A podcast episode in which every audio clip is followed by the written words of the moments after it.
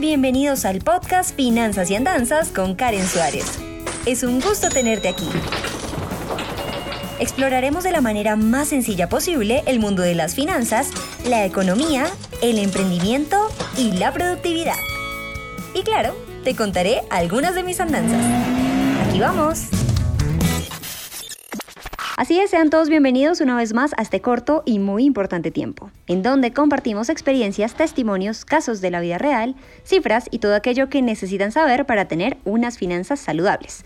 Hemos hablado mucho por estos días acerca de la difícil situación que enfrentan muchos países en materia económica.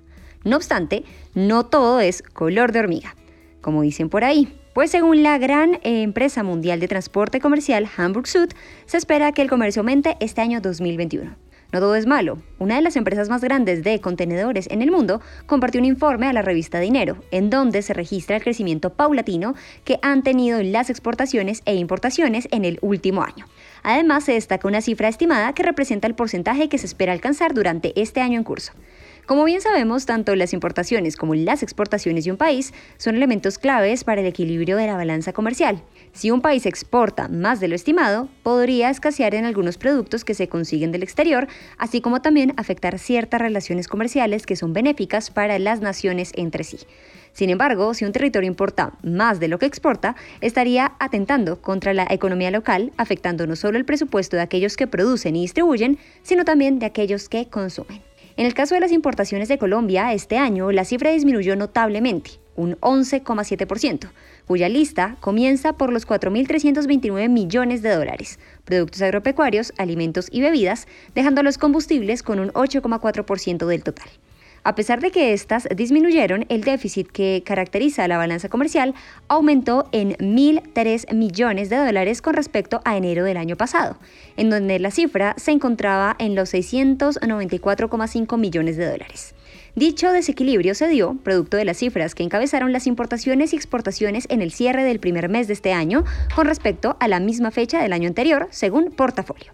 No obstante, para Hamburg Süd aún existe la posibilidad de aumentar el comercio y apuntarle al equilibrio de la balanza comercial, pues estima que para este año hay un crecimiento del 5% en las exportaciones a nivel global. Con respecto al 2020, el producto más destacado por su cantidad de exportación fueron los alimentos y bebidas, seguido de la proteína animal y las frutas, las cuales ocuparon un 2%. Sumado a ello se encontró el tabaco, con un 44%, el azúcar y el café con 41% y 32% respectivamente, según cifras proporcionadas por la revista de enero. De esta manera se evidencia que la mayoría de artículos que se comercializan hacen parte de la canasta familiar y productos como la madera, por lo que la compañía la apuesta a la inversión del recurso digital como parte de la innovación y mejoramiento de sus servicios a nivel mundial, para así fomentar el comercio entre naciones y un crecimiento económico significativo en las mismas. Sin duda alguna, todas estas estrategias apuntan a un balance comercial que, bien gestionado, recibirá los frutos en un tiempo no muy lejano. Me despido de ustedes, amigos y amigas, esperando que este episodio haya sido de mucha utilidad para ustedes y recuerden que aparte de escucharnos también podemos vernos en mi canal de YouTube y leernos en mi página web www.karensuarez.com en donde subo contenido semanalmente. No olviden seguirme en todas mis redes sociales, Facebook, Twitter, Instagram, TikTok, LinkedIn, entre otras. Un abrazo y nos escuchamos mañana. Gracias por escuchar Finanzas y Andanzas. No olvides suscribirte para seguir en contacto con este podcast. Soy Karen Suárez y nos escuchamos a la próxima.